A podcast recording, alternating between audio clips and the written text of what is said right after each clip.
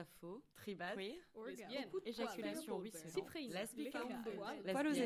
chemise à carreaux, doigts, femme fontaine, Hélène Page, Pierre, cunilingus, brouteuse de gazon, oreille, cyprine, colleuse de timbre, Hélène Page, Pierre, cunilingus, brouteuse de gazon, lubrifiant, cyprine, femme, En partenariat avec FIER, SOS Homophobie et l'Inter-LGBT, Gouinement lundi, l'émission 100% lesbienne et bi. Tous les derniers lundis de chaque mois. Brouteuse de gazon, Colleuse de timbre. Bonsoir et bienvenue à toutes et à tous dans Gouinement lundi, l'émission 100% lesbienne et bi sur Fréquence Paris Pluriel. Chaque dernier lundi de chaque mois, Gouinement lundi est réalisé en partenariat avec Homo Micro, YAG et trois organisations, FIER, l'Inter-LGBT et SOS Homophobie. J'ai le plaisir d'animer cette émission avec Émilie Giano. Pardon, bonsoir Émilie. Bonsoir Brahim. Quel est le programme de ce soir? Alors ce mois-ci, on se penche sur les violences faites aux femmes alors que le 25 novembre a eu lieu la journée internationale de lutte contre les violences faites aux femmes. Nous aborderons aussi le sujet des violences faites aux femmes migrantes et les violences lesbophobes et biphobes, très peu abordées dans les médias généralement. Avec nous ce soir pour débattre, Vanessa de Castro, porte-parole de l'association FIER. Bonsoir Vanessa. Bonsoir Vanessa. Bonsoir. Christelle Vauquier, écoutante de SOS Homophobie. Bonsoir. Bonsoir tout le monde. Bonsoir Christelle. Christelle Hamel, chargée de recherche à l'Institut d'études démographiques dans les domaines du genre, de la sexualité et des migrations. Bonsoir Christelle. Bonsoir. De Christelle donc. Oui. Et Agnès et Joséphine, des lesbiennes dépassent les frontières, qui nous rejoindront dans quelques instants. Avant de plonger dans la thématique de ce soir, l'association FIER veut faire entendre un droit de réponse concernant la chronique sur la non-mixité, un outil d'émancipation, point d'interrogation, diffusé dans l'émission Homo Micro du 9 novembre. Je laisse la, parole à Ophélie de l'association FIER. Alors, euh, bonjour. Donc, remerciements et gratitude à un homme concerné. Fier, par ma voix, voudrais adresser un énorme merci à notre cher chroniqueur, pourfendeur de la censure, celui qui ose dire tout haut ce qu'il pense tout bas. C'est selon la Réunion et l'Assemblée qui l'écoute. J'ai nommé Nicolas Rividi. Dans sa dernière critique, chronique, pardon, fort opportunément nommée La non-mixité, un outil d'émancipation, point d'interrogation, notre cher Nicolas nous a éclairé sur notre militantisme féministe, la manière dont on doit le mener, nos pratiques militantes, tout cela avec une mâle assurance salutaire dans cette émission. Merci Nicolas de t'intéresser à notre émancipation et à la manière dont on s'y prend. Merci de nous apprendre ainsi qu'il ne faut pas se sentir illégitime pour parler de ce qui ne nous regarde pas, qu'il faut oser donner son avis quand on ne nous le demande pas, surtout si ça concerne des groupes plus opprimés que nous. Moi qui n'ai jamais mis les pieds dans une réunion écolo, qui n'ai jamais milité activement pour sauver les baleines, je vais enfin pouvoir contribuer à l'avancement du combat écologiste. Vous ne trouvez pas, vous, qu'ils s'en sortent quand même assez mal, ces écolos? Tous ces mouvements, là, un peu extrémistes, vous ne trouvez pas qu'ils s'auto-excluent? On devrait en parler davantage, surtout moi, qui n'y connais rien. Un grand merci donc à Nicolas d'avoir balayé un siècle de féminisme en une chronique de six minutes pour nous expliquer à quel point nous avons tort. Qui de mieux qu'un homme cisgenre blanc pour faire ça, avec toute la distance critique nécessaire à un tel exercice Si nous nous étions attelés à la tâche, c'est la passion qui, aurait euh, parlé, et qui sait, nous aurions abordé nos expériences personnelles, nos vécus, nous y aurions mêlé une analyse construite à la fois sur des pratiques et des théories féministes, inspirées par plusieurs générations de militantes. Vous vous rendez compte? Ça aurait même pu être documenté. Personne n'a envie d'entendre ça. Heureusement qu'il a pris à bras le corps cette question, sinon nous aurions sans doute dit que la décision de se constituer en association non mixte, c'est-à-dire fermée aux hommes cisgenres, est une réponse politique au système patriarcal qui nous est imposé. Peut-être aurions-nous même expliqué que, dans un contexte où une non-mixité masculine officieuse est imposée dans quasiment tous les espaces et où les femmes sont dévalorisées, nous avons choisi de nous organiser politiquement dans notre lutte contre le sexisme et l'hétéropatriarcat en non-mixité. Merci Nicolas d'avoir pris la parole pour nous, de nous avoir ainsi évité de dire que nombre d'entre nous ont déjà eu l'expérience de groupes militants mixtes où des, inégalités dans la prise de parole et de décision ont été flagrantes, et qui n'est que la conséquence d'une socialisation genrée et des codes sexistes que nous avons toutes et tous intériorisés, et qui nous incite à penser les idées et les initiatives des hommes comme étant les meilleures.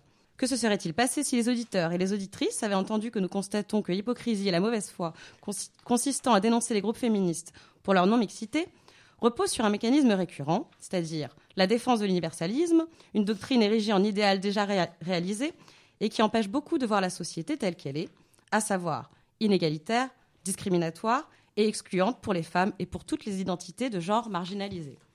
Et nous qui pensions qu'il y avait derrière l'hostilité face aux groupes non mixtes une volonté d'immobilisme dans l'inégalité et de préservation des privilèges des, privilèges des groupes sociaux dominants, heureusement que Nicolas nous a éclairés En fait, non, c'est pour notre bien, pour qu'on ne s'auto-exclue pas. Donnons-nous toutes et tous la main, femmes et hommes, hétéros et homos, trans et cis, blancs et racisés, chantons ensemble, réunis en extase, des chants d'amour et de solidarité. Nous qui pensions que le rejet de la non-mixité est parfois couplé avec une mauvaise compréhension des notions de domination systémique et de privilège, que les hommes cis, en tant que classe sociale et perçus en tant que tels, bénéficient invariablement de privilèges issus d'un système patriarcal qui leur confère, de fait, plus de pouvoir et plus de droits, de façon plus ou moins insidieuse selon les environnements sociaux. Que le fait qu'ils se proclament ou non en faveur de l'égalité ne change en rien ce constat, puisque ces privilèges leur sont attribués automatiquement par un système structurel et global qui continuera de les traiter comme le groupe social dominant. Forte de ces constats, nous pensions que pour combattre ces privilèges, il nous fallait nous attaquer à ces structures afin qu'un changement au niveau individuel puisse opérer. Pour cela, nous pensions devoir, entre femmes et identités de genre dominées, prendre conscience de ces, de ces inégalités, être capable de les reconnaître, de les pointer du doigt et acquérir ensemble assez de pouvoir pour parvenir à les combattre de façon systémique et globale.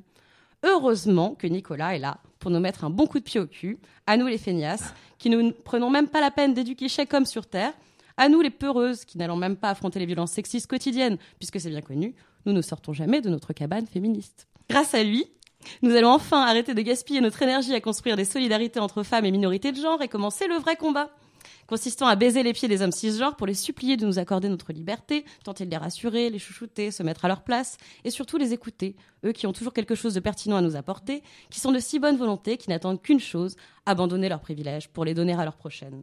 Car, après tout, toute révolution s'est toujours faite grâce aux dominants, qui, lassés de bénéficier d'autant de pouvoir, décidèrent dans un élan de générosité de concéder aux populations qu'ils dominaient leur émancipation, et tout ceci dans un contexte apaisé, consensuel et bienveillant.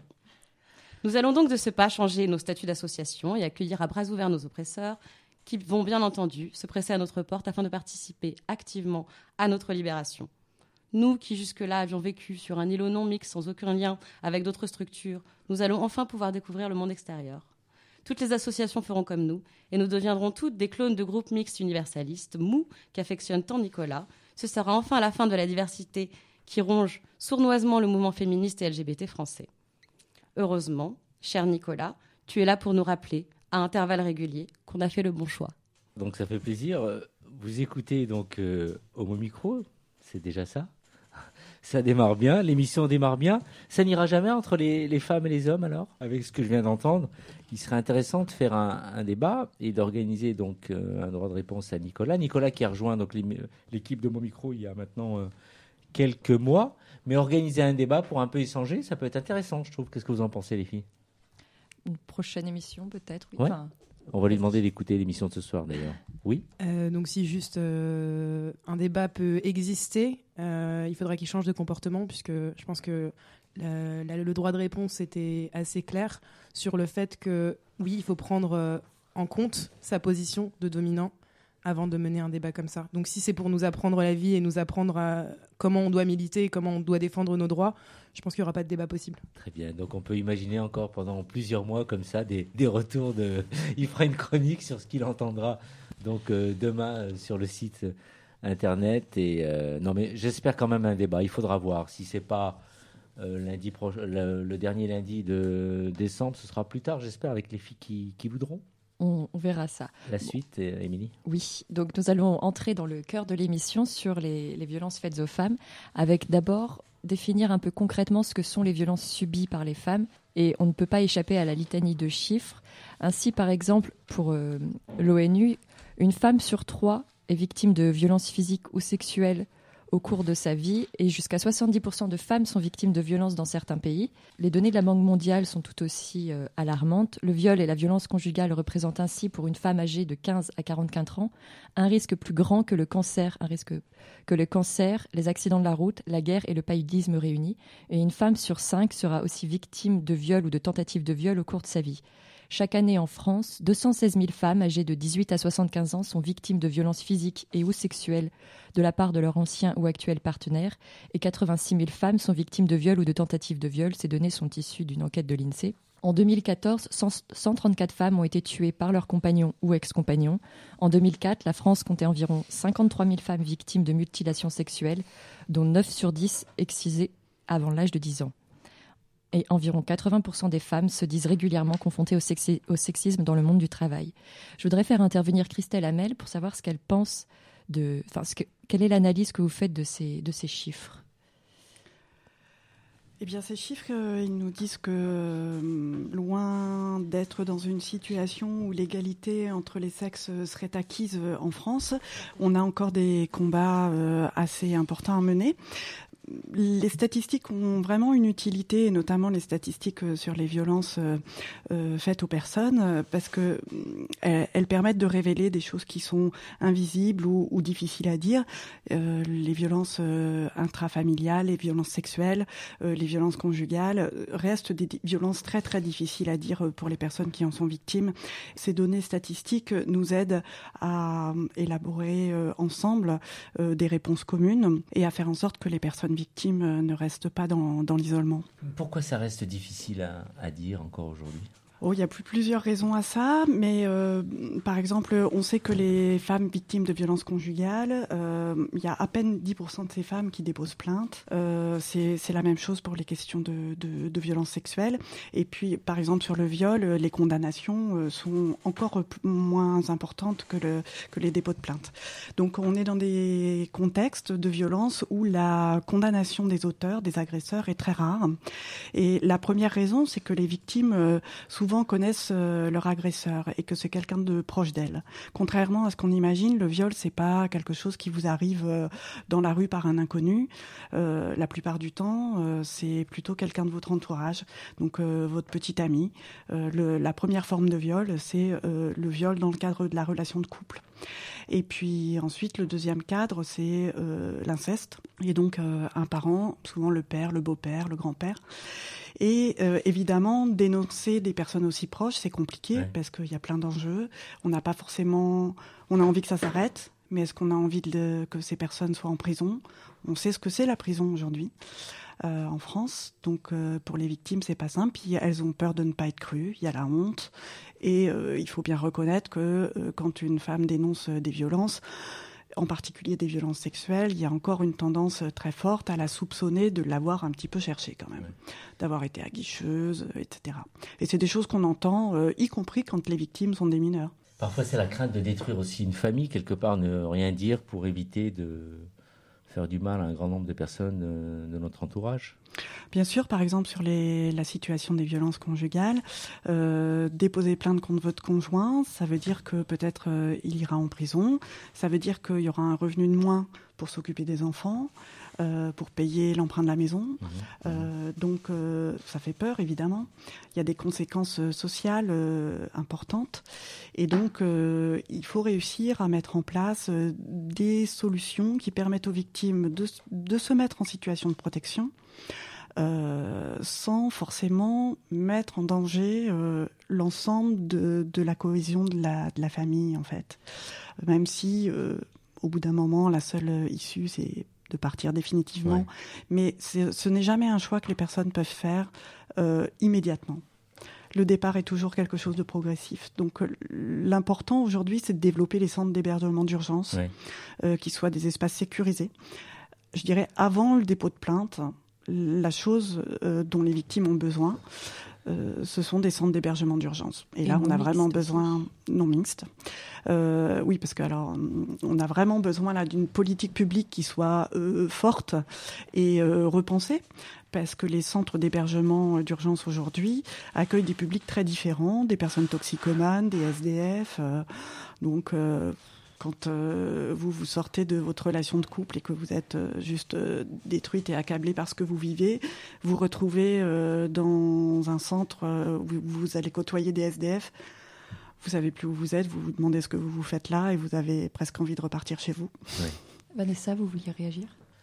Euh, non, mais je souscris à tout ce qui vient d'être dit. Euh, je voulais juste euh, revenir un petit peu sur la question du viol. En effet, dans 86% des cas, les agressions ont été perpétrées par une personne de l'entourage. Après, je pense que avant de, simplement résumer le fait qu'il n'y ait que 10% de femmes qui osent porter plainte, il faut aussi remettre en question notre, l'accueil qui est fait à ces femmes-là. Euh, tu en as déjà parlé, mais euh, je vais revenir sur euh, cette question de la culpabilisation des, femmes, des victimes. le, fait de remettre totalement en question leurs paroles. En effet, donc, quand je dis culpabilisation, c'est en effet chercher si elles ont cherché justement, si elles étaient aguicheuses, si elles ont eu un comportement qui justifiait ça. Et de là, je voudrais dire quelques mots sur ce qu'on appelle la culture du viol, qui est encore aujourd'hui euh, totalement euh, euh, sous-estimée. On dit que c'est complètement faux, que c'est une invention des féministes, mais en fait, tout dans notre société participe au fait que les femmes sont à disposition des hommes, sont leur corps est à disposition des hommes. Et ça, c'est un, vrai problème de société. C'est une question de société. C'est pas uniquement une question d'individu.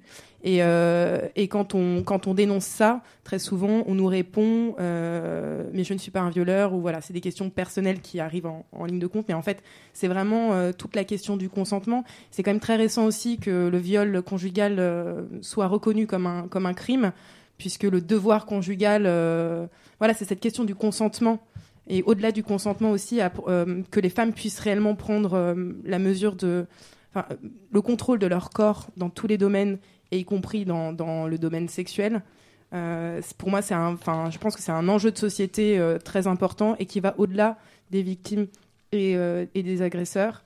Et quand on pourra avoir un, faire un, vraiment un accueil digne de ce nom, que les victimes ne se sentiront plus mal de pouvoir parler, que les agresseurs ne sortiront plus libres de, des cours, euh, des cours d'assises, là, à ce moment-là, on pourra revenir sur le pourcentage qui n'osent pas parler parce qu'elles ont peur de briser leur famille, euh, etc.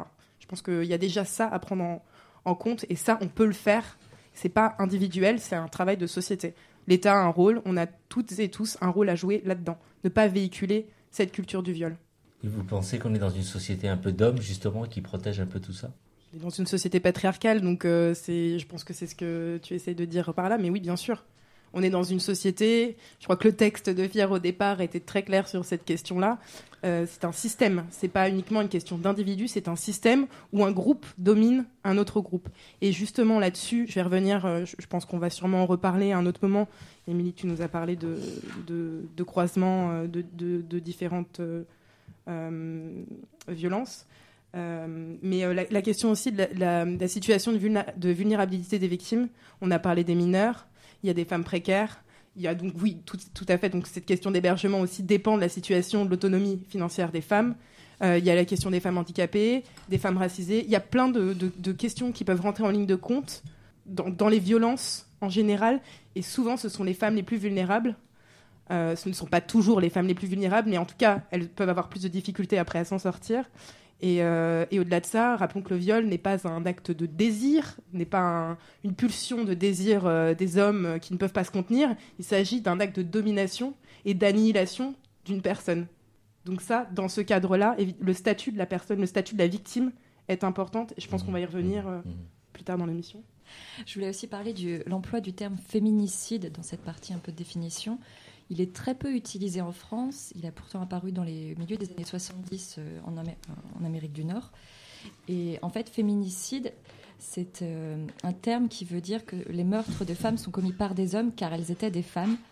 Et il, cherche à montrer qu'il existe des crimes de haine à l'encontre des femmes comme il existe des crimes racistes et antisémites. Pourquoi est-ce qu'en France, ce terme a encore du mal à percer? On l'emploie aussi peu Christelle? Euh, effectivement, c'est un vocabulaire qui est très très rarement utilisé euh, en France. Euh, à ma connaissance, il n'y a que les associations féministes qui l'utilisent. Euh, et c'est bah, le fait qu'il ne soit pas utilisé, mais qu'on préfère parler de drame, de drame de la séparation, de drame familial, euh, témoigne bien du fait que on n'a pas conscience, euh, ou on ne veut pas prendre conscience que la violence dans le cadre du couple est un acte de violence justement. Parler de drame, de la séparation ou de drame familial, c'est un vocabulaire théâtral qui euh, nie carrément l'idée même d'un usage de la violence, euh, qui nie le meurtre et qui nie euh, l'intention de faire du mal et d'annihiler l'autre. On emploie aussi la, notion de crime passionnel. Et ben toutes ces notions, tous ce- ces, termes euh, nient la violence, masquent la violence. Alors parler de féminicide, c'est rappeler qu'il y a une intention de tuer, une intention de tuer à l'encontre d'un groupe social que sont les femmes, parce que dans le domaine de la violence conjugale, les premières victimes, ce sont des femmes. Il y a quelques cas de femmes qui tuent leur conjoint, mais on sait que ces cas, ce sont des, des situations où ce sont des femmes victimes de violences depuis plusieurs années qui, un jour, euh, dans un conflit violent avec euh, leur conjoint, tuent leur conjoint. Donc c'est une, euh, on va dire, une violence réactive à une autre agression. Donc euh, clairement, euh, on, sait les, statistiques de, sur le meurtre euh, permettent de voir que quand, quand il de quand les victimes sont des femmes, les meurtriers sont très massivement des hommes et très massivement leurs conjoints. Donc ce, n'est pas du tout en fait anodin. Ça, témoigne complètement de l'organisation patriarcale de la société. Euh, J'aimerais ajouter que le, féminicide conjugal, euh, ça représente 30% de l'ensemble des meurtres en France. Il y a à peu près euh, 1100 meurtres en France. Et si l'on compte non seulement le meurtre des conjointes, mais les meurtres associés, c'est-à-dire le meurtre des enfants ou de la mère ou de l'avocat qui se sont interposés, on arrive à 30% de l'ensemble des meurtres. Ça veut dire que euh, si on veut mettre en place une politique de lutte contre la criminalité, on parle bien de crime, eh bien, euh, la violence conjugale, la violence intrafamiliale plus généralement, est une, est une cause majeure de cette criminalité en France. Or, quand on parle de criminalité en France, on pense à quoi? C'est quoi les notions? Spontanément, qu'est-ce qui vous vient à l'esprit? Ça peut être euh, trafic de drogue après les. Voilà. Les trafics de drogue, euh, des meurtres mafieux, euh, des règlements de compte voilà, en, entre groupes. On va penser à la Corse, on va penser à Marseille. Euh, en plus, ça va stigmatiser des villes, mais c'est complètement à côté de la plaque. Enfin, je ne veux pas dire que ces meurtres n'existent pas, mais euh, c'est quand même euh, euh, très étonnant de voir que ça ne vient pas à nos imaginaires, ça ne vient pas à notre esprit, ça ne vient pas à notre esprit parce qu'on n'emploie pas le bon vocabulaire pour en parler. Et donc là, on a une action majeure à mener auprès des journalistes. Ce n'est pas possible que les journalistes continuent à parler de drame familial crime ou de crime passionnel et nous faire croire qu'un homme a tué sa conjointe parce qu'il l'aimait trop. C'est pas possible. Non, pour tuer, il faut avoir de la haine. Quels sont les mots qu'il faudrait mettre justement? Fémicide. Fémicide dans le couple. Euh, fémicide intime, c'est la terminologie qui est utilisée euh, désormais dans les instances internationales. C'est une terminologie qui est utilisée dans toute l'Amérique du Sud de manière absolument commune euh, par, par vous, par les journalistes, et qui est comprise par tout le monde. Et qui témoigne d'une prise de conscience d'un phénomène particulier qui est bien le, la résultante d'une organisation patriarcale de la société. Vanessa? Je pense que en fait, je voulais plus ou moins dire la même chose que cette conclusion-là. C'est euh, justement ce rapport, pareil, avec la culture du viol. C'est de et en fait, au-delà du de la terminologie, en effet, c'est vraiment de prendre conscience qu'il ne s'agit pas de questions individuelles. Que oui, euh, ça. Et je pense que c'est aussi pour ça que les crimes mafieux ne, ne prennent pas la même euh, la même ampleur dans, dans les médias, au-delà du fait que c'est plus c'est plus vendeur.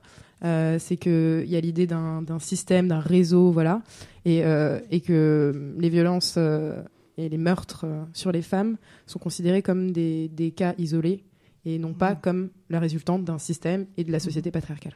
Et là, ce que vous décrivez avant le, le reportage, hein, Émilie, ça se passe dans toutes les cultures, dans toutes les couches sociales, on trouve ce type de... Alors, euh, effectivement, dans, euh, il a été réalisé en 2000 une enquête qui s'appelait l'enquête nationale sur les violences faites aux femmes. C'était la première fois qu'on réalisait une enquête sur ce sujet en France. Et l'enquête a révélé que une femme sur dix était euh, victime de violences conjugales.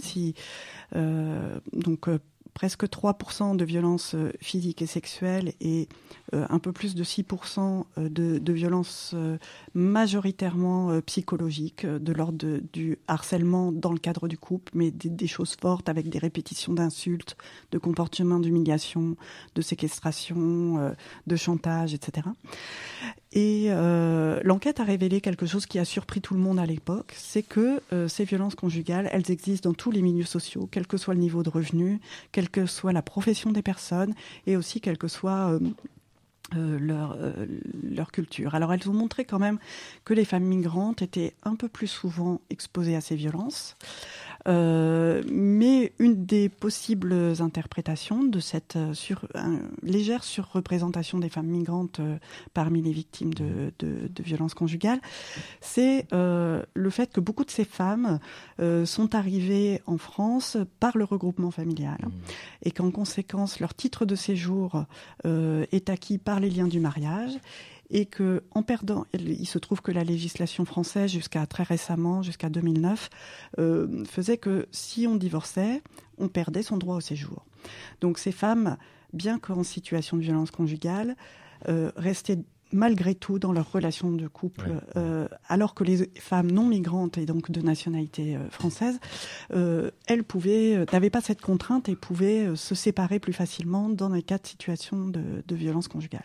Donc c'est sans doute la clé d'interprétation qu'il faut avoir en tête, plus qu'une clé d'interprétation culturaliste qui imputerait les violences conjugales à- aux cultures des personnes migrantes. Là, je ne crois pas tellement à ça.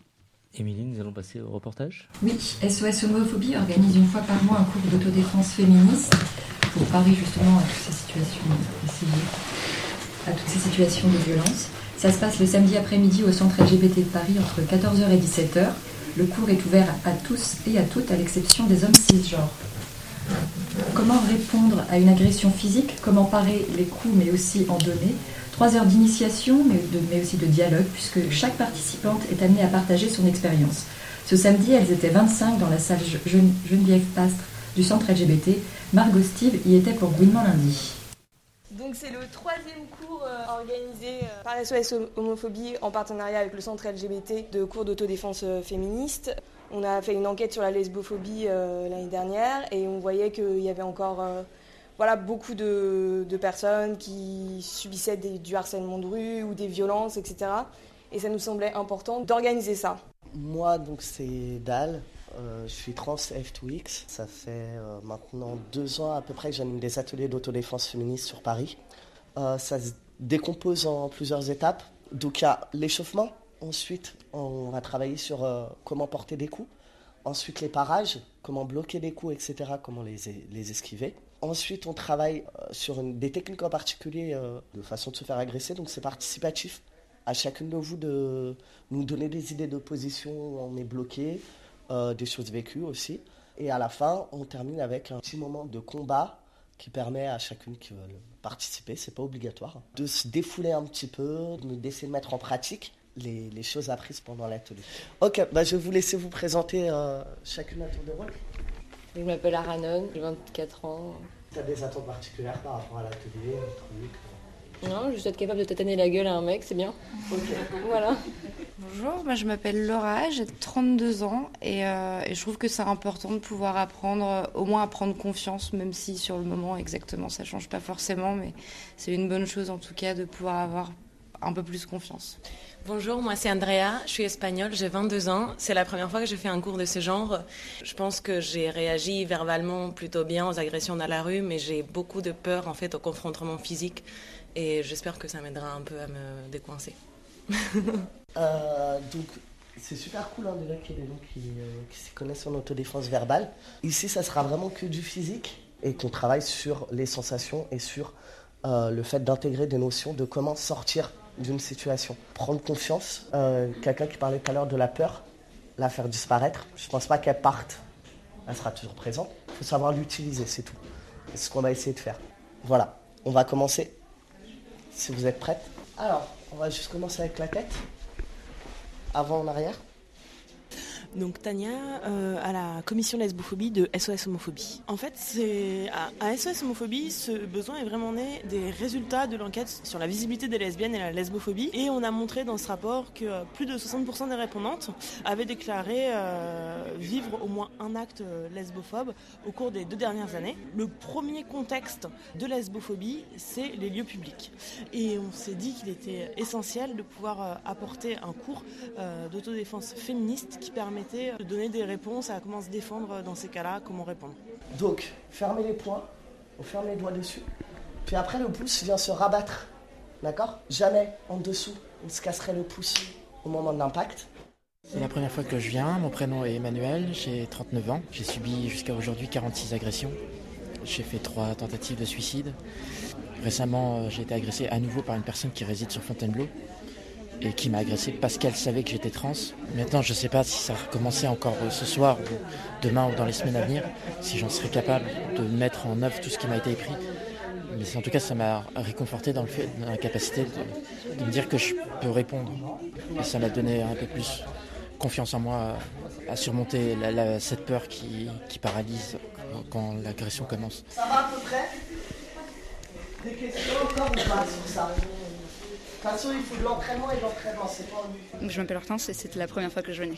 Oui, ça défoule. Euh, c'est un peu des seuls moments où on a l'occasion de, se réfléchir à comment on peut réagir en tant que victime euh, d'oppression, d'agression et, rendre des coups. Quoi. Pas juste se dire après coup euh, dans son lit j'aurais trop dû dire ça, j'aurais trop dû faire ça. Après, ça fait du bien. Heureusement, il m'a jamais arrivé de rien de super méga grave, mais c'est du constant, que ce soit à Paris ou ailleurs. Je pense que quand on est une nana, on, souffre souvent et constamment de petites emmerdes ou de grosses emmerdes et, du coup euh, ouais c'est nécessaire et ça fait du bien d'avoir ce genre de, cours, euh, de soutien, c'est un vrai soutien.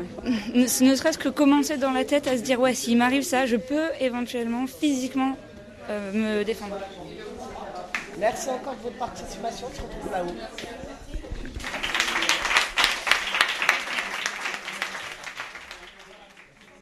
Ce que tu disais avant.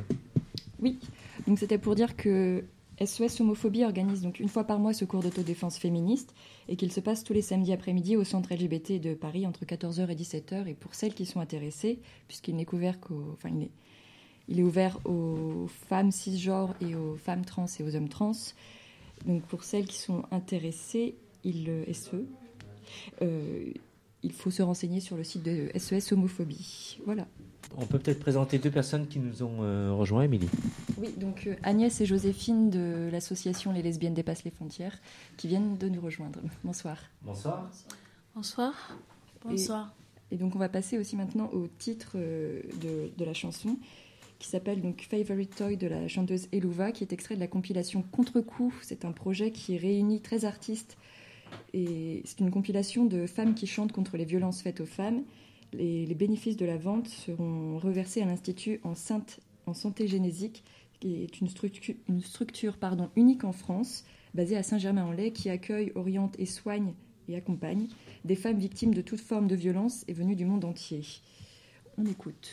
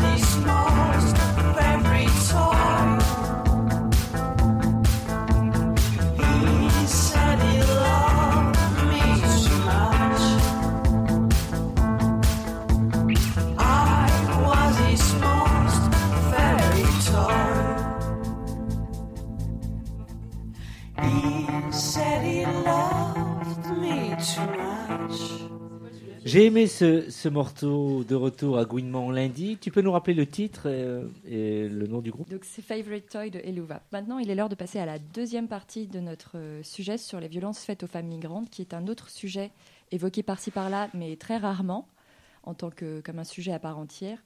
Et pourtant, il, le, mériterait.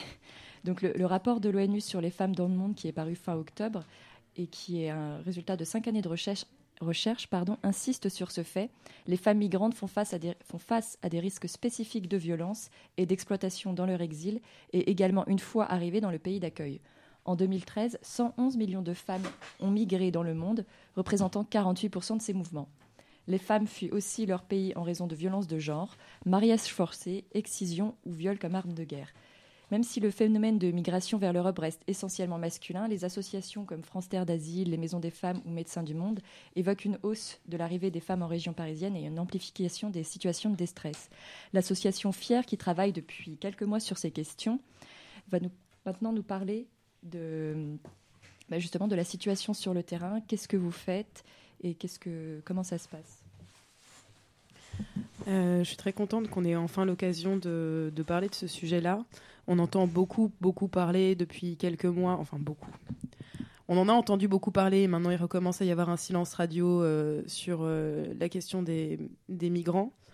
Euh, et la spécificité des femmes, la question des femmes dans, ce, cadre est totalement silenciée on essaye, nous, on fait partie d'un collectif de solidarité féministe qui s'est fondé, enfin qui s'est créé début septembre avec euh, différentes organisations qui travaillent depuis très longtemps sur le terrain sur la question des femmes migrantes, puisque cette question-là n'est pas nouvelle. Ce qui change là actuellement, c'est plutôt euh, le nombre euh, et donc du coup l'urgence de, de ces situations-là.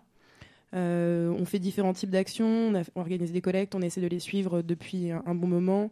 On a suivi l'expulsion euh, du lycée Jean Carré. Dans le Euh, 19e arrondissement de voilà. Paris. Oui, tout à fait, dans le 19e arrondissement. Et hum, cette question est spécifique euh, pour différentes raisons. Déjà, euh, ces femmes sont des femmes et en tant que telles, euh, elles sont particulièrement exposées à tout type de violences, des violences qu'on peut retrouver par ailleurs dans la société, mais c'est ce qu'on disait au départ sur les questions de, vul- de vulnérabilité. Ce sont des femmes qui, arrivent, qui ne parlent en général pas français ou peu, qui ne connaissent pas forcément les recours dont elles peuvent disposer ici en cas de violence, tout type de violence d'ailleurs. Ça, c'est sur euh, des questions euh, spécifiques puisqu'on parle de violence, mais il y a d'autres types de violence aussi. Le simple fait de, enfin, typiquement pour reparler de la situation du lycée, même si euh, actuellement euh, la situation a un peu changé et je, je- Le lycée j'y été- reviendrai. Le lycée a été évacué. Le 23 octobre. Voilà. Euh, elles étaient, euh, pour la plupart, euh, bon, il y avait une, une petite pièce dans laquelle euh, certaines femmes pouvaient être euh, euh, isolées. Et euh, sinon, elles étaient dans des dortoirs avec euh, 200, 300 hommes. Et elles étaient euh, peu nombreuses. Euh, ce qui fait que, en général, en fait, elles restaient enfermées dans leur chambre et elles n'avaient pas accès à des produits, même si les gens donnaient ces produits-là, typiquement des produits d'hygiène intime.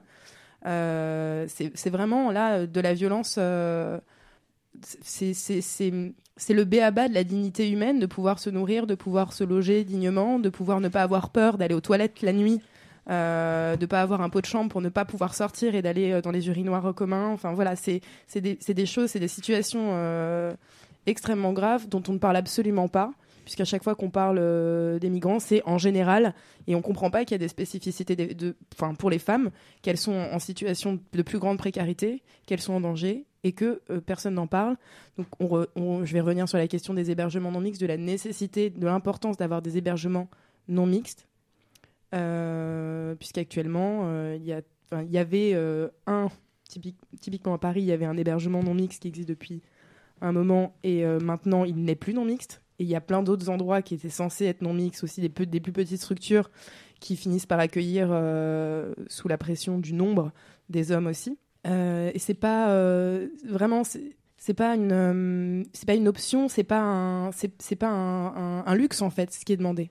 On demande à ce que des femmes puissent se sentir en sécurité, puissent pouvoir aussi parler dans cet espace non mixte, se sentir euh, plus libres aussi de pouvoir parler d'éventuellement des violences qu'elles ont subies. On s'en est rendu compte en fait euh, en les rencontrant, quand euh, on a pu les rencontrer dans d'autres cadres que là où elles étaient. que la parole, quand elles sont entre elles, la parole est plus libre et elles, elles peuvent aussi plus facilement exprimer ce qui les fait souffrir. Christelle, est-ce que vous voulez réagir? Oui, sur euh, l'hébergement non mixte, effectivement, euh, c'est vraiment une priorité euh, dans, la lutte contre les violences. On a vraiment besoin aujourd'hui de, créer des endroits qui soient des endroits sécurisés, où les personnes puissent d'abord se poser, euh, retrouver de la confiance en elles, et puis après, on peut aller vers des démarches qui sont le dépôt de plainte, etc. Aujourd'hui, ça fonctionne un petit peu à l'envers. C'est-à-dire que pour avoir euh, accès à ces hébergements d'urgence, un des, éléments qui favorise l'accès à ces, à ces hébergements, c'est d'avoir d'abord déposé plainte. Euh, mais c'est pas déposer plainte, on- c'est pas la première chose que vous êtes en mesure de faire en fait.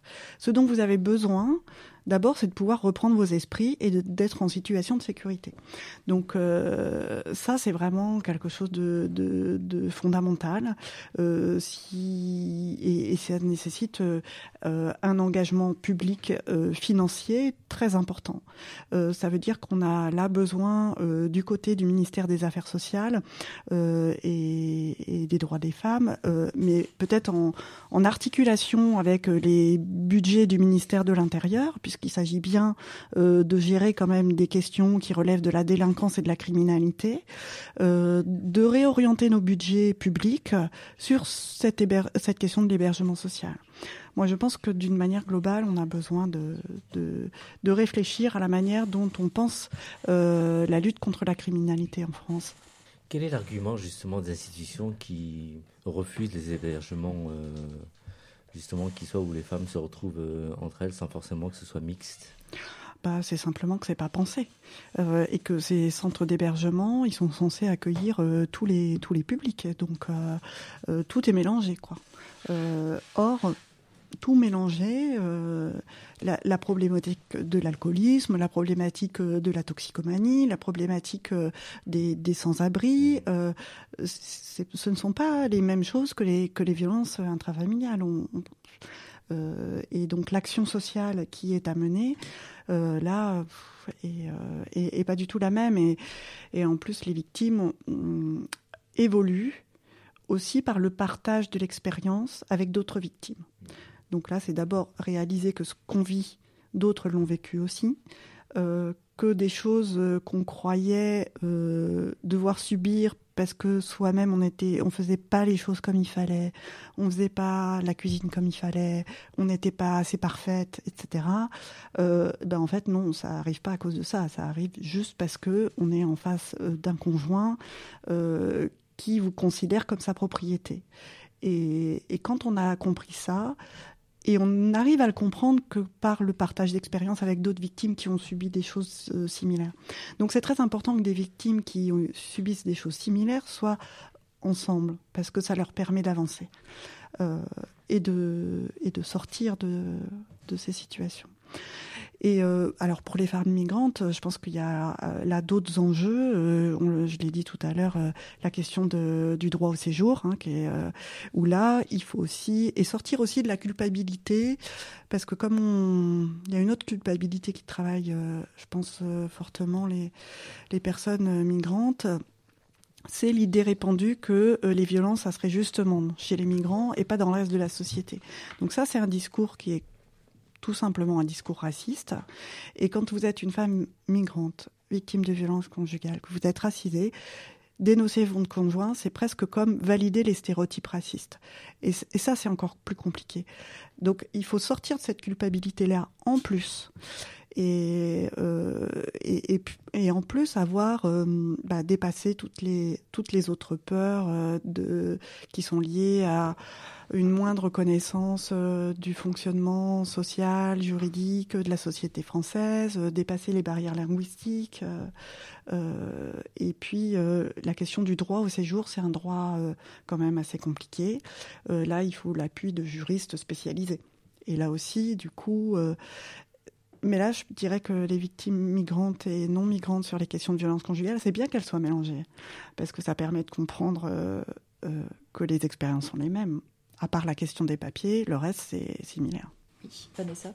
Oui, je crois que ce qui ressort là de, de tout ce qui vient d'être dit, c'est vraiment notre en- l'enjeu fondamental sur, euh, enfin, pour- concernant les femmes migrantes, c'est, mais globalement concernant les, les femmes, c'est leur autonomisation. Et là, ça a un impact euh, direct euh, sur leur vie, puisque c'est vrai que là, on est dans une situation d'urgence le plus souvent, donc c'est pallier au, plus, au urgent, euh, se nourrir, se loger, euh, se vêtir. Mais ensuite, pour pouvoir prendre en main sa vie, au-delà d'ailleurs de, du fait qu'on ait pu euh, subir des violences ou non, euh, de toute façon, à partir du moment où on est dans une société patriarcale, même si on n'en a pas subi, là où on était, on peut en subir aussi en France. Donc de toute façon, et le fait d'être, euh, du coup, de ne pas parler la langue, de ne pas comprendre comment, comment fonctionne la société française, l'administration française, etc., peut augmenter cette situation de vulnérabilité. Et typiquement, par exemple, sur le harcèlement euh, au travail, on a euh, des chiffres euh, assez importants sur justement les risques de, harcèlement qu'il peut y avoir sur des, femmes migrantes enfin, au travail une fois en France. Donc de toute façon, l'autonomisation des femmes migrantes, c'est vraiment un point important. Pouvoir les aider à ne plus avoir besoin en fait de- d'aide et pouvoir prendre en main leur destin.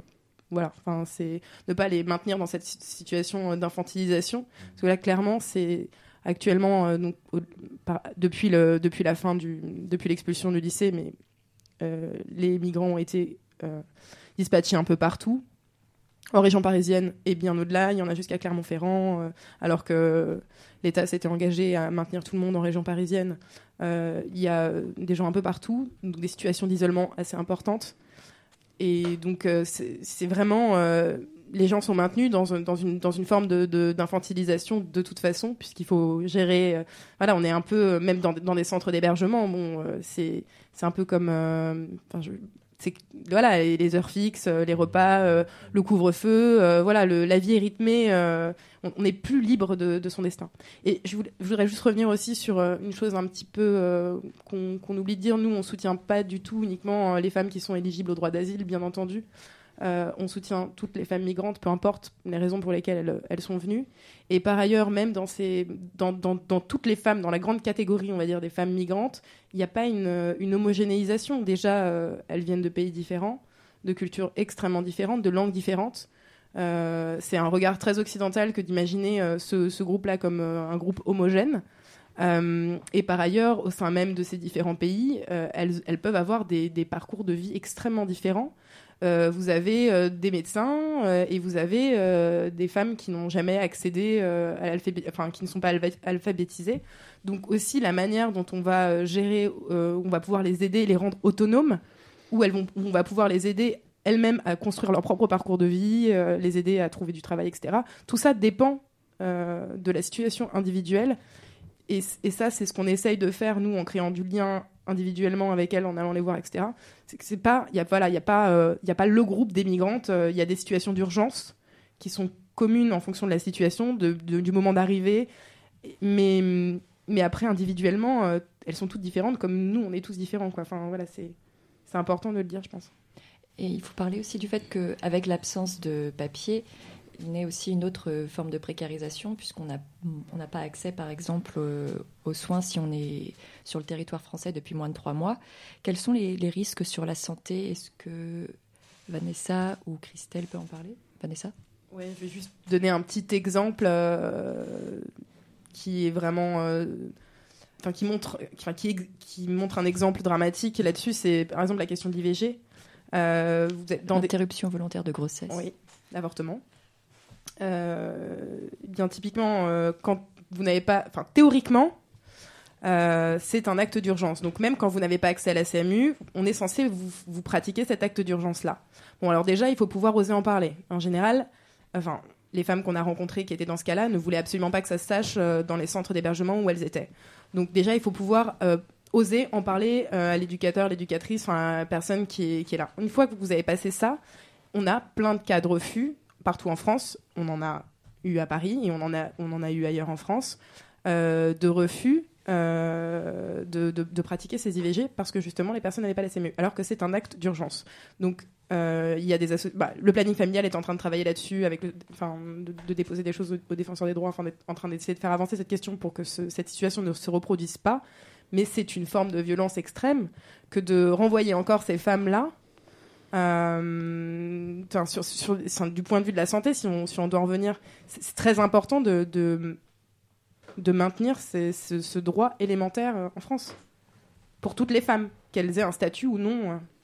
Alors justement, quand on refuse, qu'est-ce qui se passe pour ces femmes-là? Les situations sont différentes. Là, actuellement, nous, on en a, on a pu, grâce au planning, on, on- on s'est débrouillé. euh, voilà, Elle, euh, on a pu régler la situation en région parisienne. Mais après, euh, je n'ai pas le, la suite ailleurs en France. Mais j'imagine que pareil, il y a, des associations qui prennent le relais et qui, voilà. Mais encore faut-il avoir connaissance de tout ça.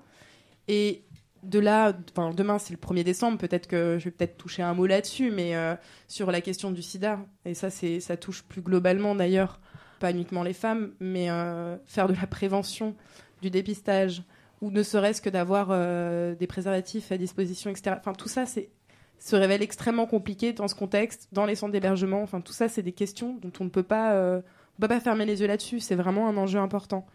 Euh, bon, après, il y a d'autres questions de santé, hein, l'accès aux soins au-delà de l'IVG et au-delà du, VIH. Enfin, il y a plein de questions de santé pour les femmes, d'accès aux soins. mais je pense qu'il faut rappeler cette importance-là la veille du 1er décembre. Émilie, on poursuit sur quel sujet? On poursuit sur euh, un nouvel euh, titre de musique qui s'appelle Bad Trip de Western Fiasco, qui est un groupe euh, indie rock de parisien créé en 2013. Holy shit, what I've been inhaling. What is this? I'm sweating, I'm choking.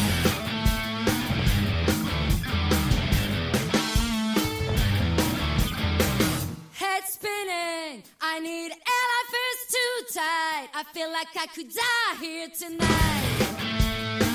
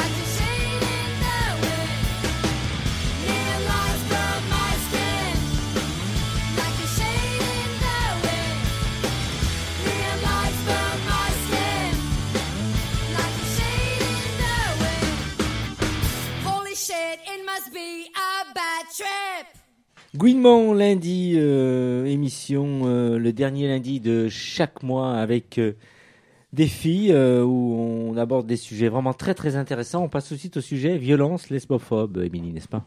Oui, donc là on vient de parler des violences faites aux femmes migrantes, mais parmi ces femmes migrantes, il y a également des lesbiennes qui viennent trouver refuge en France.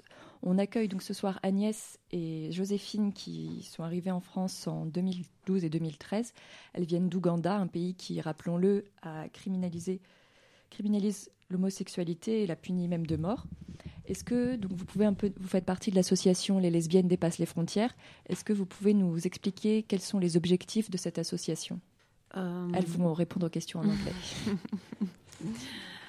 Uh, actually, it's not an association. It's a, a network of uh, lesbians who organize themselves to help lesbians, refugees who come from different countries. Uh, for example, like us, we passed in the same um, network, and now we are part of the network.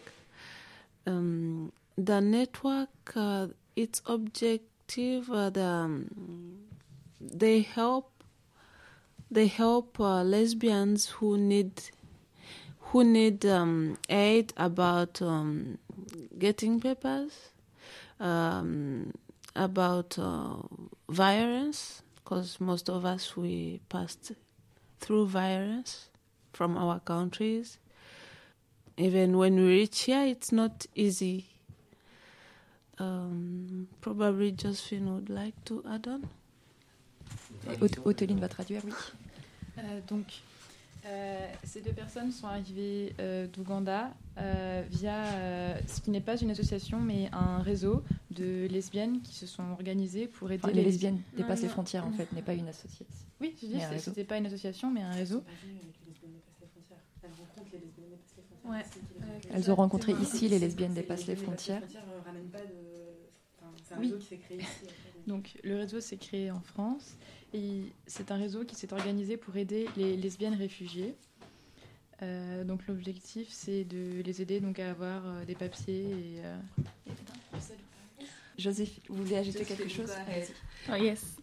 Uh, actually, the network, the core activity of the network is solidarity to help uh, lesbians who come from different parts of the world who are who have been suffering from les, les, lesphobic violence, different societies because What kind of violence?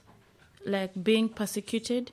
For example, like in Uganda, as the law was passed, found you if you're lesbian or gay, there there's persecution there. Your life is at risk, and even the people who are close to you. So, those are some reasons, some of the reasons as to why we come here. So, as we came to the network, it helped us, like comforting us psychologically and helping us to do the administrative part to see to see us get our statuses here. C'est un réseau de solidarité qui vise à aider les lesbiennes qui ont été victimes de violences lesbophobes euh, dans leur pays d'origine. Par exemple, en Ouganda, donc, euh, les vies sont en danger. Et c'est aussi pour ça que ces lesbiennes euh, viennent euh, enfin, en France, par exemple. Et donc, elles sont à la recherche de confort psychologique, mais aussi d'aide euh, pour les démarches administratives, avoir les papiers, etc. Can you tell us more about um, your experience? How did you came to France? Uh, actually, my experience was a bit tricky because, of course, my life was at stake. So I I came I came here. I had no choice because there are very many like I hardly spoke French. I speak French not so fluently, but when I came here, I was helped by the network because I had so many problems back home and everything.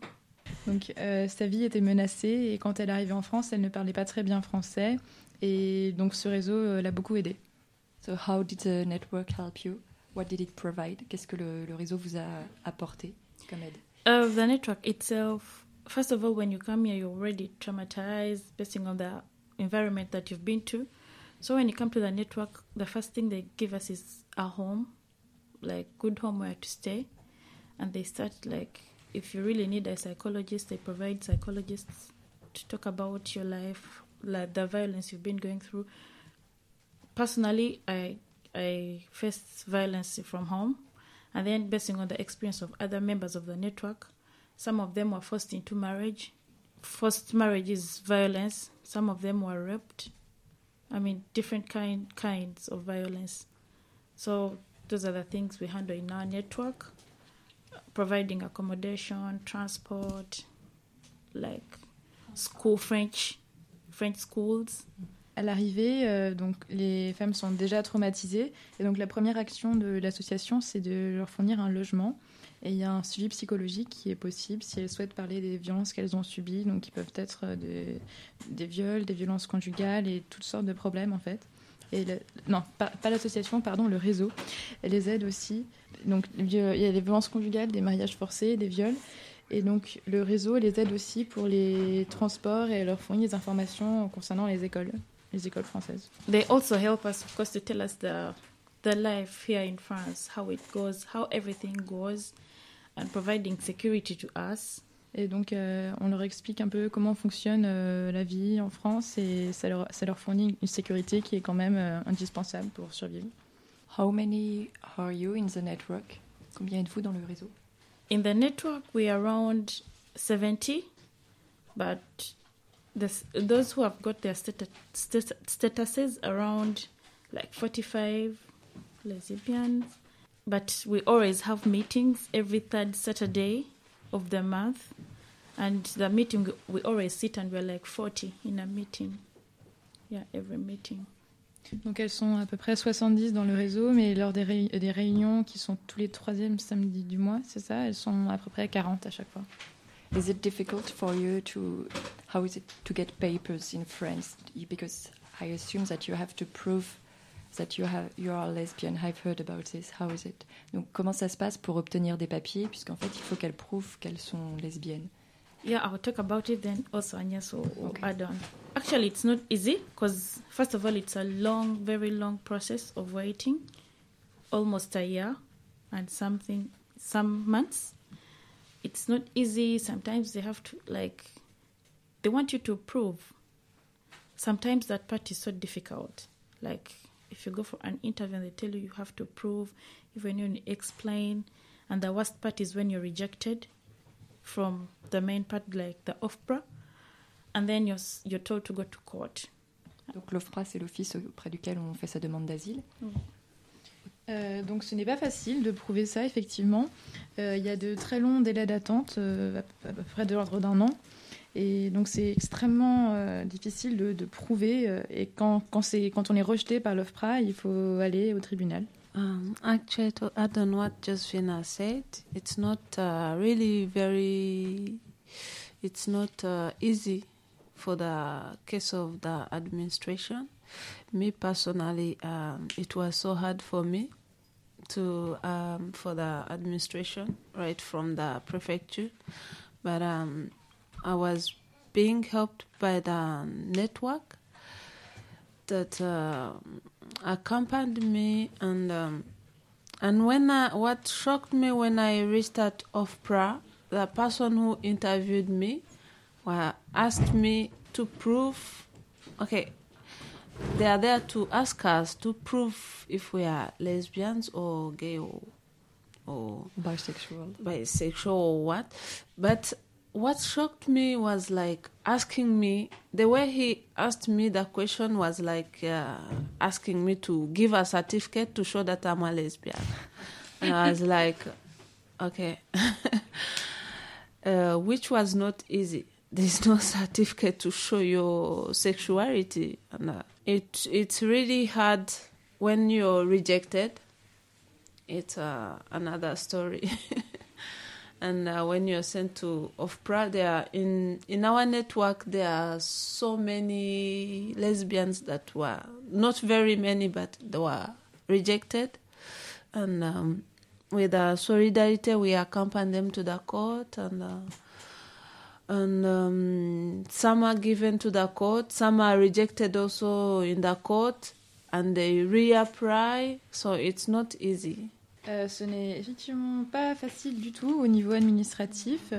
Donc, euh, pour, euh, donc le réseau est là aussi pour les aider dans ces démarches-là. Donc, ce qui est très compliqué et choquant, c'est qu'il faut limite un certificat pour prouver son orientation sexuelle. C'est ce que demandent les personnes qui interviewent les, personnes migrantes à l'OFPRA. Et quand elles sont rejetées, bah, c'est évidemment très très difficile aussi. Et il y a peu de lesbiennes qui demandent, mais beaucoup de, enfin beaucoup sont rejetées. Et le réseau, donc Lesbiennes dépassent les frontières, accompagne dans ce cas-là les personnes qui ont été rejetées au tribunal. And then maybe to add on on the last thing, the problems that we face. Sometimes I think there are people biased, because, for example, like in Africa, lesbians are forced into marriages. They pay dowry for for, for their the men come and pay dowry for the lesbians. You're forced into marriage. You have to be there. You have to be a wife. You have to, like, have children. Some lesbians come here with when they have children, and then they're when they're being interviewed, when they mention they have kids, they cannot leave out their children because they're theirs. So when they're interviewed and they mention they have kids, one or two, they think they're not lesbians. Donc les gens, les gens sont biaisés en plus puisque par exemple en Ouganda il y a beaucoup de mariages forcés et les femmes sont également forcées à avoir des enfants, même les femmes lesbiennes. Et donc quand ces femmes arrivent en France on- et qu'on leur demande de prouver leur homosexualité, ben on leur dit oui mais vous avez des enfants. What happened when um, his uh, demand is reject- rejected in France? Qu'est-ce qui arrive quand la demande de- d'asile est rejetée? Asylum demand. when you when you when you seek for asylum the first time you have to go to ofpra and then when you're rejected there you have to go to court. When you're rejected at court you have to reapply to go back to ofpra no you have to reapply at the court for re-examination. And then when you're rejected the second time in court you have to go back to ofpra and then when you're rejected you just have to leave france. Euh, donc, euh, quand on est rejeté à l'OFPRA, il faut aller au tribunal. Quand on est rejeté par le tribunal, il faut aller une deuxième fois au tribunal. Puis il faut retourner à l'OFPRA. Et si on est encore rejeté, on doit quitter la France. Une question plus qui tourne un peu autour de la famille. Est-ce que vous êtes en contact avec euh, vos familles, une relation euh, Comment ça se passe Ou vous avez coupé les ponts avec tout le monde? Uh, are you still uh, in contact with your families, or did you have to uh, quit completely everything? Not completely. Some, not all, because some we lost their contacts, something of that kind. Donc elles sont encore en contact avec certains membres de leur famille, mais pas tous, parce qu'elles ont pu perdre contact effectivement euh, en arrivant en France. Puisqu'il y a également aussi donc des violences lesbophobes, comme, euh, comme on l'a vu. Et justement, en France, face aux, violences qui s'exercent spécifiquement à l'égard des lesbiennes et des bisexuels, SOS Homophobie a créé une ligne d'écoute qui n'est pas que pour euh, que les lesbiennes, mais, qui, mais c'est ce dont on va parler ce soir. Christelle, qui est écoutante sur la ligne de SOS Homophobie, est-ce que vous pouvez nous expliquer un peu l'histoire de cette ligne, depuis quand elle existe Alors, euh, juste vous dire que la, Homophobie est une association de lutte contre la lesbophobie, gayphobie, biphobie et transphobie avérée ou supposée. Donc l'association est ouverte à toutes et tous, indépendamment de l'orientation sexuelle ou de l'identité de genre. L'association existe depuis 20 ans avec euh, la création d'une ligne d'écoute pour les victimes de d'homophobie. Quels sont alors les, les objectifs de cette ligne Et puis on va plutôt parler donc de la situation spécifique des lesbiennes. Quels sont, quels sont un peu leurs euh, témoignages? Qu'est-ce qu'elles euh, En fait, euh, en un mot, la lesbophobie, donc euh, je donne une définition brève, hein, euh, ça désigne les violences et discriminations spécifiques dont sont victimes les femmes homosexuelles ou supposées comme telles. Elle a souvent comme principale source la négation de la sexualité féminine et d'une façon plus générale, l'impossibilité d'imaginer qu'une femme puisse mener sa vie sexuelle et sociale sans l'intervention d'un homme. Il en résulte une forte invisibilisation des lesbiennes, ainsi que de nombreuses violences morales et physiques. Voilà, donc on a pu le, voir sur notre service d'écoute, sur notre ligne. Et nous avons dégagé des spécificités euh, dans le contexte de la famille. Elle s'exprime fortement par des insultes et du rejet. Euh, dans la rue, elle prend la forme de propositions de relations sexuelles avec un ou des hommes. Euh, voilà. Est-ce que vous pouvez nous apporter, enfin, quels sont les témoignages qui, que vous recevez Alors, on en a divers, euh, divers. Ça peut être euh, de tous âges, de, tout, de toute région, en fait, de tous niveaux sociaux également. Ça peut être des couples, des célibataires, des jeunes. Je voulais également insister sur euh, le fait qu'il y avait une enquête sur la visibilité des lesbiennes. Et cette enquête qui avait été menée par notre commission lesbophobie a évalué, en fait, la visibilité et la lesbophobie entre 2011 et 2013. Et euh, il en est ressorti que 59% des répondantes à l'enquête avaient vécu la lesbophobie au cours de ces deux dernières années. Concernant les témoignages, vous êtes venu ici avec quelques témoignages? Oui, alors pour ce qui est des témoignages, euh, vous avez, je vous donne un exemple, euh, par exemple d'une kiné qui nous a euh, qui nous a appelé parce qu'elle est diffamée par lettre anonyme. Donc elle est libérale dans un petit village, elle est connue de toutes et tous. Elle n'est pas visible, mais elle ne cache pas non plus son orientation sexuelle. Elle n'est pas militante et euh, ne voit pas l'intérêt de l'être. Et euh, elle reçoit, donc euh, elle nous appelle pour ça, parce qu'elle a reçu une lettre diffamante et anonyme lui indiquant, texto, merci à l'avenir de bien vouloir laisser ma femme tranquille, ce n'est pas une goudou et vous n'avez pas à profiter d'elle en tant que patiente, vous êtes une sale goudou. Elle n'a jamais bien sûr dragué une patiente, vous imaginez bien. Elle pense éventuellement à une infirmière avec euh, qui elle a un différend et pour autant elle n'a aucune preuve. Donc euh, elle a porté plainte. Si vous voulez parler de d'action également, euh, il faut porter plainte dans ces cas-là. Donc c'est ce qu'elle a fait à la gendarmerie, qui a été bienveillante et euh, avec elle on évoque plusieurs points hein, pour pouvoir l'aider. Donc euh, déjà la félicité de témoigner parce qu'il faut savoir que le, rapport annuel de SOS est le seul ouvrage de référence en France. Donc c'est très important que mesdames vous témoigniez à ce sujet. Et donc, on lui a demandé si elle avait du soutien, médecin, amis, famille, et donc ce qui avait été le cas pour elle. Et euh, donc, euh, elle nous a remercié d'avoir euh, d'avoir pu l'écouter, et éventuellement, elle nous tiendra informés. Voilà un exemple type. Et justement, donc on a un peu évoqué la question de comment faire après. Donc il y a le numéro de SOS homophobie. Qu'on- D'ailleurs, on peut le, le Tout à fait. Donc c'est la ligne d'écoute, c'est le 01 48 06 42 41. Mais vous pouvez aussi témoigner par le chat. Vous avez tous les horaires sur la ligne. Euh, vous pouvez témoigner en ligne également. Nous avons également, j'en profite pour le dire, un site dédié aux jeunes qui est C'est comme ça, euh, qui est donc euh, facile d'accès. Et et juste vite fait, est-ce que vous Oui. pouvez nous dire quelles sont les principales démarches pour euh, une fois quand on a été victime de violences lesbophobes ou biphobes Oui, en général, donc les personnes appellent, on leur demande de- donc euh, ce qu'elles ont fait, mais euh, il faut porter plainte, il faut pas hésiter. Euh, ce qu'il faut faire également, c'est recueillir des témoignages, si possible. Euh, également prendre l'accusé de réception de la plainte pour être euh, voilà. Savoir que c'est important de signaler que l'homophobie est une circonstance aggravante, donc ne pas oublier non plus de le mentionner. Euh, recueillir les témoignages, je vous l'ai dit. Voilà. Merci. On va maintenant passer à justement l'enquête que l'INED mène en ce moment sur euh, les modes de vie, la santé et les situations d'insécurité des personnes lesbiennes, gays, bisexuelles et trans en France. Est-ce que vous pouvez nous expliquer, Christelle, quels sont les, objectifs de, cette enquête? Oui, alors c'est une enquête qui vient tout juste d'être euh, lancée. Elle, a- elle a démarré euh, mardi dernier. Euh, c'est le volet Internet d'une enquête euh, plus large. En fait, on a euh, réalisé cette enquête par téléphone d'abord auprès de 27 000 personnes en France qui sont représentatives de la société française.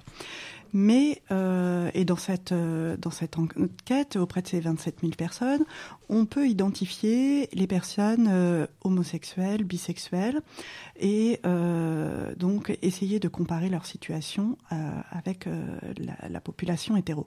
Seulement, le problème, c'est que comme nous sommes un petit pourcentage dans la population, même en interrogeant 27 000 personnes, il y aura très peu de, personnes qu'on pourra identifier comme homosexuelles dans, cette enquête. Autrement dit, la possibilité de construire des statistiques sur cette enquête euh, sera sur les, LGBT sera euh, sera difficile. Donc pour pallier ce problème, euh, nous avons lancé dans le même temps, enfin nous, démarrons maintenant, euh, ce volet Internet auprès des LGBT, euh, de façon à pouvoir ultérieurement produire des données statistiques qui permettent de comparer la situation de la population hétérosexuelle avec la situation des personnes LGBT, ou plus exactement de, faire la comparaison inverse, la situation des LGBT par rapport aux, hétérosexuels, donc sur des questions très diverses, d'abord les questions qui relèvent des conditions de vie, euh, les situations d'emploi, euh, pouvoir décrire nos familles, est-ce qu'on est en couple, est-ce qu'on a des enfants. Euh, ensuite, euh, on aborde euh, des thèmes dans l'enquête comme la question de, de- les questions de santé. Et là, on aborde des, des questions de santé un peu autrement que ce qu'on fait habituellement auprès des LGBT. La question de santé qui a été le plus euh, largement traitée, c'est la question de l'épidémie de sida. Mais euh, la santé, ça se résume pas à, à cette question-là, même si évidemment, euh, on sait que notre communauté a été très touchée. Donc on aborde d'autres questions comme euh, par exemple euh, les toxicomanies, les addictions à l'alcool, euh, les questions de santé mentale, des dépressions, les tentatives de suicide ou d'autres thèmes comme l'anorexie, la boulimie et des, des- des tr- troubles du comportement alimentaire, qui sont des questions générales de santé, ou alors les maladies chroniques comme le cancer. Euh, qui sont des thèmes de santé explorés dans les enquêtes en population générale, mais pour lesquels euh, on n'a aucune information euh, concernant les LGBT.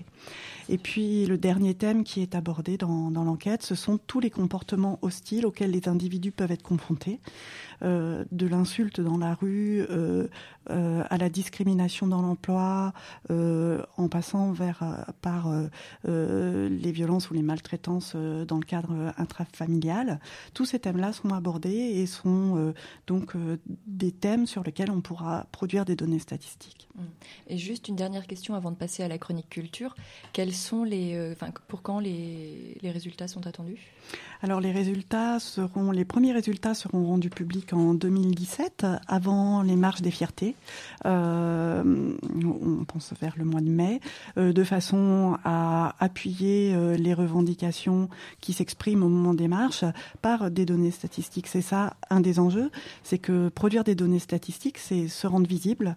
On sait qu'il y a un pouvoir politique du chiffre, c'est ça notre objectif, et c'est d'être pris en considération dans toutes les politiques publiques. Alors pour nos auditeurs et auditrices qui voudraient répondre à l'enquête, suffit de se connecter sur le site web de l'enquête inedlgbt.fr ined-lgbt.fr. Merci Christelle. On va donc passer maintenant à notre nouvelle chronique culture avec Autoline. On t'écoute. Dans l'actualité culturelle du mois de décembre, on a répertorié un certain nombre d'événements qui pourraient vous intéresser. Allons voir tout d'abord du côté des expos. Jusqu'au 11 janvier, le Grand Palais présente des œuvres d'Élisabeth Louise Vigier-Lebrun, l'une des grandes portraitistes de la fin du XVIIIe siècle, qui fut peintre officielle de la reine Marie-Antoinette. En région parisienne, le musée Promenade de Marly-le-Roi Louveciennes accueille jusqu'au 14 février une exposition intitulée Être femme sous Louis XIV, du mythe à la réalité, qui explore quelques formes de prise d'indépendance sociale des femmes françaises à l'époque, notamment à travers le mouvement culturel de la préciosité. Dans un autre registre, on trouve Qui a peur des femmes photographes, une exposition en deux parties que vous pouvez visiter jusqu'au 25 janvier. La première partie couvre la période 1839-1919 et est présentée au musée de l'Orangerie, tandis que la seconde couvre la période 1918-1945 et est présentée au musée d'Orsay. Il faut signaler que c'est la première fois en France qu'une exposition est consacrée spécifiquement aux femmes photographes. Le fil directeur n'est pas la définition d'une façon de photographier ou de sujet qui serait typiquement féminin et l'exposition dénonce d'ailleurs les stéréotypes qui seraient liés à une telle approche. Il s'agit plutôt d'étudier l'évolution du rapport des femmes à la photographie elle-même en tant que pratique artistique et documentaire. Sont mises en évidence les multiples stratégies artistiques, politiques et sociales par lesquelles la photographie a pu constituer une voie d'émancipation et de subversion. Par exemple, on apprend que, contrairement aux autres catégories de beaux-arts déjà institutionnalisées comme la peinture et la sculpture académique, à ses débuts, la photographie jouissait d'un statut précaire et n'était pas reconnue en tant que pratique artistique à part entière.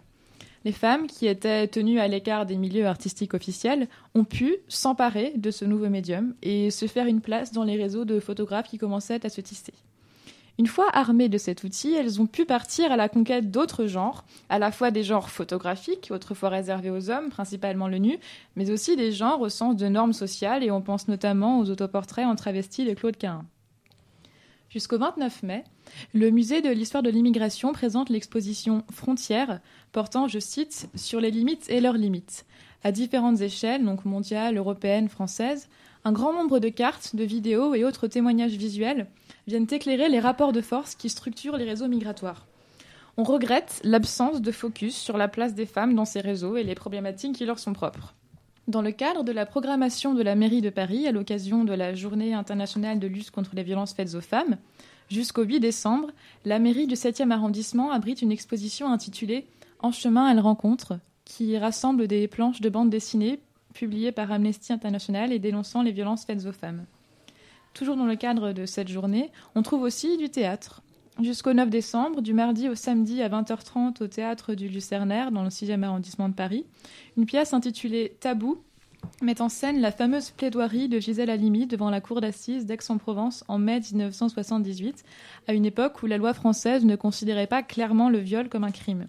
À travers cet épisode, la pièce s'interroge sur le caractère tabou du viol dans notre société et chaque représentation est suivie d'un débat. Au cinéma, en ce moment, vous pouvez aller voir Les Suffragettes.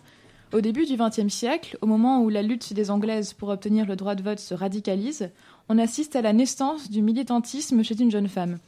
Donc le film est remarquable dans la mesure où, jusqu'à maintenant, il n'y avait pas de film grand public portant sur l'histoire des féminismes.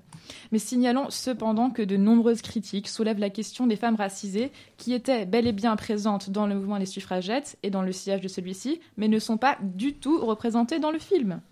Au cinéma également, demain soir, lors de la cérémonie de clôture du festival Chéri Chéri, sera projeté le film Free Love, qui raconte l'histoire d'amour entre deux femmes, séparées par une grande différence d'âge et par la maladie de l'une d'entre elles. Donc l'une des deux actrices principales est Ellen Page, qui avait pas mal fait parler d'elle au moment de son coming out en 2014, donc coming out qu'on attendait depuis environ 10 ans. Parlons musique à présent, pour rappeler que le concert de Peaches, chanteuse d'électroclash et égérie de la scène lesbienne internationale, prévu le jeudi 17 décembre au Bataclan, aura finalement lieu à la Cigale. Et côté soirée, on a également quelques suggestions pour vous. D'une part, l'association Fier, en partenariat avec Aide Paris 12, organise une soirée santé, plaisir et prévention destinée aux personnes dotées d'une vulve, donc ce vendredi à partir de 17h30 à la mutinerie. Les spécialistes s'associeront à des militantes formées afin de répondre aux questions. Des brochures et du matériel Safe Sex seront disponibles en, libre accès et des dépistages rapides du VIH seront proposés tout au long de la soirée.